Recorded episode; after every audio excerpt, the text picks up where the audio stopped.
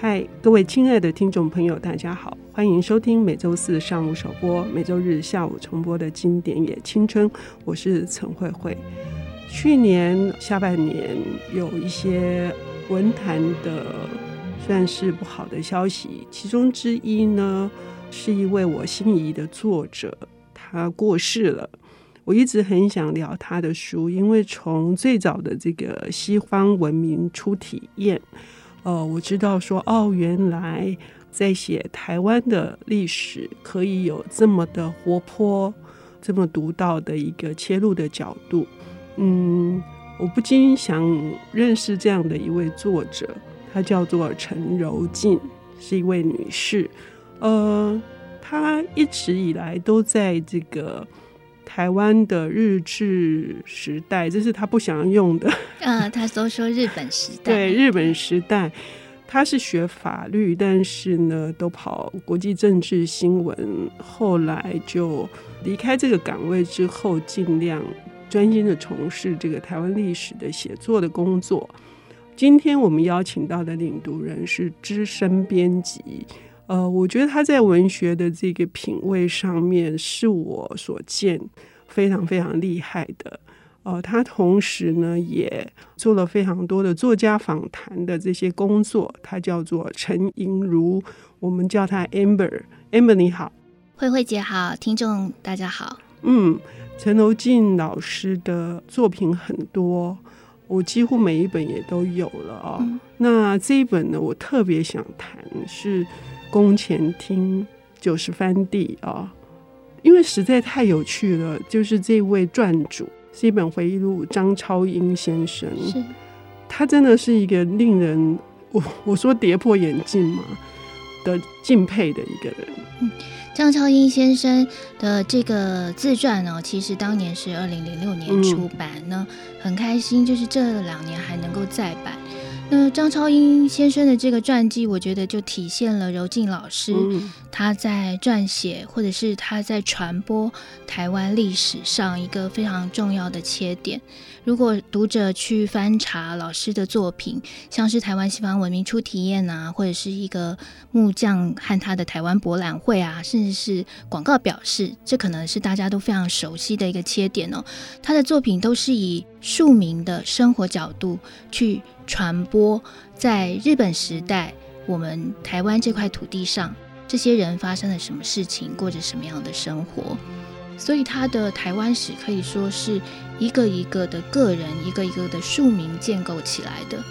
那在这个张超英这本《宫前町九十番地》里面，老师也在他的自序里面就提到说，当年他要去采访。这个张超英先生的时候是长官受命，结果他想说：“哎，张超英是何方人士？怎么没有听过？是对，但是他连接触了之后，长达十二年的采访，我看到老师的这个后记的时候，我仿佛看到他在我面前讲话哦，就是而且流眼泪。对，我会，我抱歉，我现在。”就老师，他也是一个非常平实，而且对人非常亲切又平等看待的呃一位作者。嗯、那工作上，不管你跟他的接触是深是浅，他都非常乐意的分享他的他的知识涵养。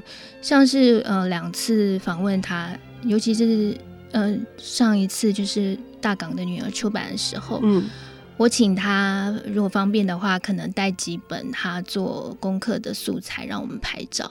他是扛了一拉了一个皮箱来，让我们让我们拍，然后非常仔细的说他怎么样去构思他的作品。那张超英先生的这本呃传记也是哦，他其实在书里面十二年的访谈，他浓缩成。六十几个故事，嗯，来呈现了张超英从呃出生，然后中学他怎么样呃接触到一些呃不一样的思想的刺激，到中年之后开始进入公职系统，然后开始为台湾在国际地位上做了一些很不得了的事情。嗯嗯嗯，呃，Amber 提醒我们一件事情，所谓的这个庶民或者是场民，就是小人物，好。那小人物，我知道那个 Amber 为什么这么激动，因为我其实在整个阅读的过程当中，有好几次我是这个热血澎湃的。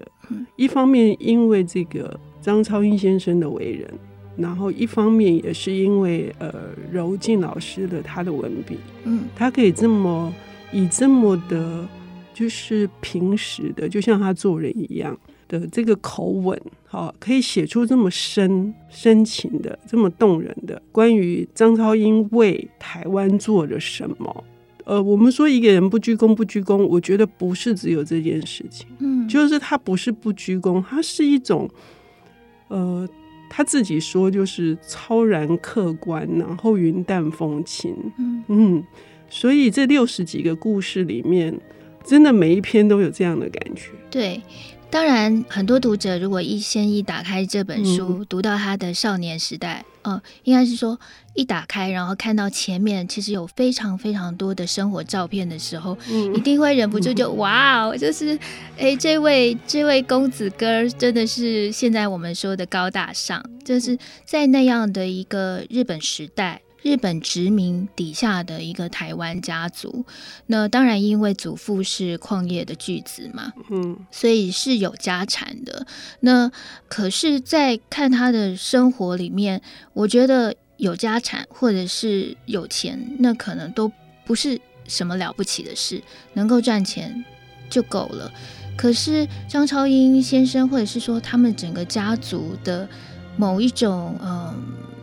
态度，我觉得是非常值得我们现在、嗯、呃去学习的。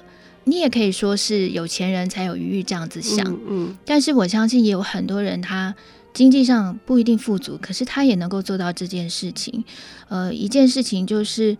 张超英先生提到说，他十三岁的时候，嗯、他们家常常当年的那个板桥林家的，就是代表人，嗯，林雄真先生常到他们家来公办公办公嘛。嗯、那中午要吃饭的时候，他要的不是那种呃宴客菜或者是几道菜，他其实都是吃非常简单的切仔面，嗯。呃，连他奏事前的前一天吃的午餐也是这个。嗯、那才十几岁的张超英先生，他就感受到了一个人家财万贯，那个都不要紧，可是知道怎么样去花钱是非常重要的一件事情。嗯、那还有就是他的祖母。因为他的祖母有信仰，所以我觉得这个还蛮特别的。嗯、当年不管是捐地盖教会啦，或者是就是有一个家训，就常常会跟家人说啊，嗯，别记着卖给搞，就是不要那么孜孜计较一些大小事，嗯、永远都可以从大处着眼。另外就是，当你有余裕的时候，你可以把。这个东西奉献出来给他人，嗯、那我觉得这两件事情其实非常深植在张超英先生的心中。嗯嗯，他不只说他跟他父亲一样都没有遗传到祖父，祖父也不是说因为家有很惨，所以是地主，也是自己白手起家打拼出来的。嗯、那他没有遗传到这种商业头脑，呃，反而就是。爸爸还为台湾民主运动哈，嗯、这个花钱。花钱啊，然后还呃投身到那个广广东去弄了一些办报啊什么组织，可是最后却在二二八的时候被打入那个监牢，黑对黑牢。嗯、可是因他们也没有因此，当然爸爸郁郁郁中，可是呃张超英也没有因此而去。怪罪政府或什么，他后来反而当了公务员。我们要先进入这个阶段，还是一路前面还要再补充一些他年轻的时候的故事？呃，我觉得非常重要的就是我们像刚刚说的，哎，父亲因为二二八事件郁郁而终，可是为什么他最后进入一个当年是呃，我们说国民党执政底下的一个公职系统哦？嗯，其实我觉得很重要的是他在。十几岁的时候，在香港受到了一个自由民主的思想的灌输。嗯，是真的是一个特别的经历。在东京出生，然后回台北，嗯、可是去东京留学，然后又到英国学英文。嗯、这件事情对他的人生产生了非常非常巨大的这个转折哈。那张超英到底是为了什么，会让李昂也很想为他写这个传记，却没有没有机会，然后却也让这个呃我们也是非常熟知的琉璃儿女士哈，就是日本通日本达人，她也认为。张超英应该是在台日关系史上要写上好几章的哈。我们要休息一下，等一下回来。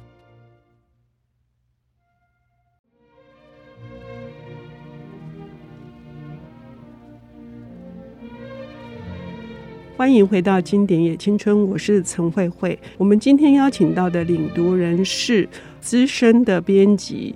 我说他是出版人，同时呢，他也是一个很厉害的、具有呃极高的文学品味的。他读书的这个独到的见解，展现在我们今天谈的这本书《宫前町九十番地》，是陈柔静老师的作品，呃，也曾入选这个时报的开卷的十大好书。哈，呃，张超英先生是一个特别的人。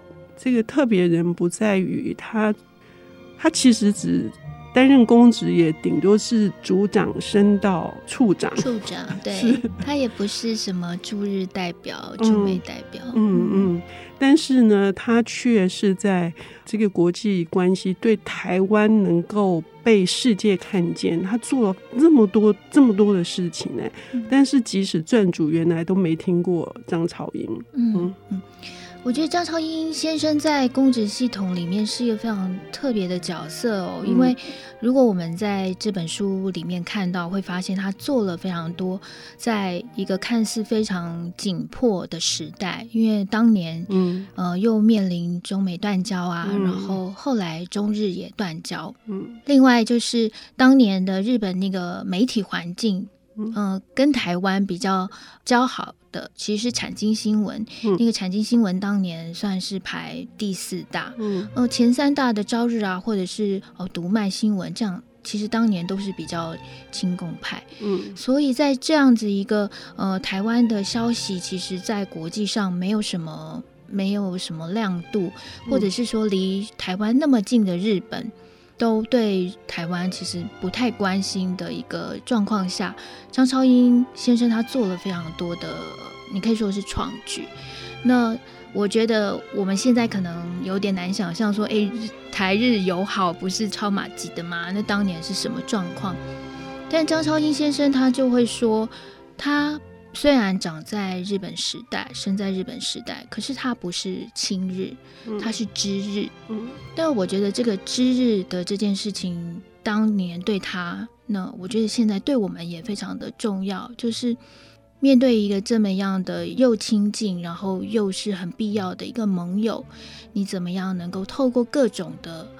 关系各种的机会去创造两方的连接，嗯，那这个是非常厉害的，嗯、尤其在当年，嗯嗯，包括他还安排了这个读卖的新闻的社长偷偷密访到台湾，而且还呃让这个宋楚瑜呢偶然的巧遇的这个忠贞跟首相，哈，呃，他那时候应该是。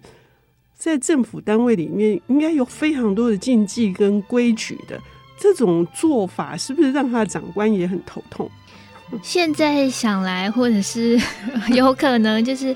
呃，当因为毕竟他他上面其实有有更高的长官嘛，嗯、可是他接触到的人可能是他长官的长官，这这想起来确实是会有点伤脑筋哦。不过我我自己是觉得，在非常的时代，嗯、非常的局势。呃，如果没有一些破格的作为，也许永远都只有最安全的走法跟做法。嗯，那有可能那些东西是不会创造出来的。我觉得张超英先生他他在传记里面也有讲到一句话，就是说我们常常以为没有机会，就是你的。你的呃，你的身体是或者是什么，你会觉得好像，诶，这个不行，那个不行。可是，在不行之中，如果你就是你可能要忽略这些这个现实给你的这些讯息，你试着去闯，你才有办法开局。那像是他的安排，不管是呃宋楚瑜巧遇了这个首相，我觉得也很妙啊。因为而且在巧遇之前，因为是在高尔夫球打球的那种场合嘛。刚好竟然就是前一天要下大雨，这个很有可能就是一场雨就坏了所有的事情。嗯嗯嗯、但他们终究还是等到一个机会。那我觉得最妙的是说，原本是密会，其实不应该留下任何的呃呃记录，嗯、但是反而是这个呃日本首相他自己说：“哎，我们来合照留念。嗯”那张超英先生他也有提到说，他当年之所以能够做到这些事。有一部分也是因为日本是一个非常特别的社会，嗯、对、嗯、这个关系的紧密度、嗯、这种东西，嗯，嗯，这一点我深有体会啊。嗯、就是说，你其实很难敲他的门，但是你如果锲而不舍的一再一再的，那最后一旦这个连接成立，那就会是一个非常长久而且稳固的关系。刚刚我们提到说，张超英他有一种要突破万难。哦，那可能在别人的心目中是一种比较不羁的这种形象哈。呃，其实对台湾确实是打开了很大的局面。可是这本书好看在于说，张超英本人是要付出代价的。是，嗯，这样子不羁，或者是说。不受控制，或者是像他书里面曾经就要求说，诶，他如果要做到哪些外交的事情，他要跟总统有直接的热线，这些事情其实都为他的公职生涯，当然有时候是遭到诬陷。比如说，嗯，有一次就是从越南出公差回来，被诬陷说他偷渡什么毒品啦，嗯，或者是说。有可能会被说功高震主啦，嗯、或者是说会被认定是某一方的人马。那当然，另外一方得势的时候，他有可能就就会被冷淡，会被冷落。不过，我觉得最特别的就是面对这些事情哦，尤其是当你做了很多事情，可是你可能遭到冷漠对待，嗯，嗯你会你会丧志的，你会觉得大多数常人都会觉得不值。可是张超英。就是这么的超脱，嗯、这么的潇洒。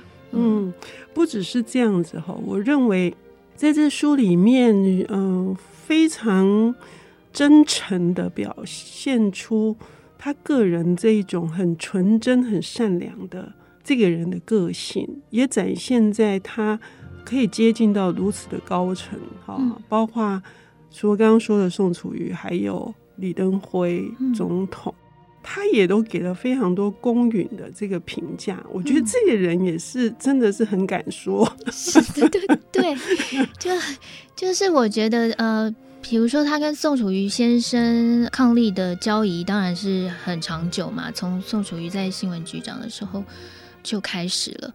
不过当时嗯，人事变迁，可能因着这个。一些时间的变换，人人可能会变的，或者是人对待事物的态度也可能会变的。那原本认识的那个人，可能有你新看到的那一面。但张超英先生，我觉得他对于这些的改变是非常的淡然。嗯，他也不会特别去说：“哎呀，你怎么变得如此？”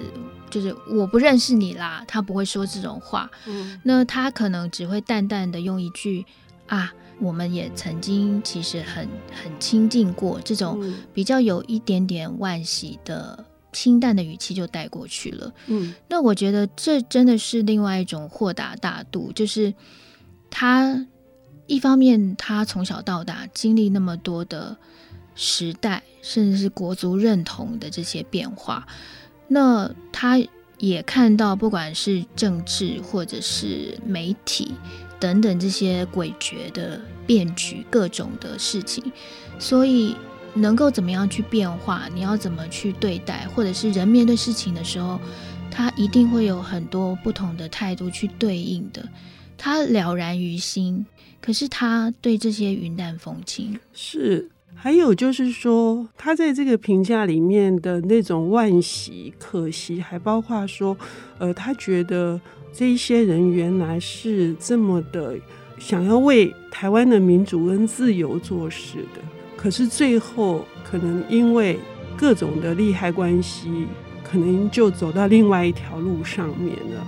这个也是这本书我认为他传达的最重要的讯息。嗯。不过我觉得很棒的，就是整本书我都看到张超英先生，他非常的强调，就是他做的任何事情哦，在什么时候做的所有的事情，他都要不断的去强调台湾是一个自由民主的地方这个价值。他也认为这个价值是最值得台湾去传播的。那我觉得在现在这个时代更是重要。嗯，这个也是我在看一个人真的是呃无私的哦。看到了会心中会不只是向往之，而且还觉得自己做的不够好。那希望听众朋友在这个 Amber 的带领之下，更加深入的理解《宫前艇九十番地》这本书它的意义。哦，也要谢谢陈柔静老师为我们写的这本书，谢谢 Amber，谢谢。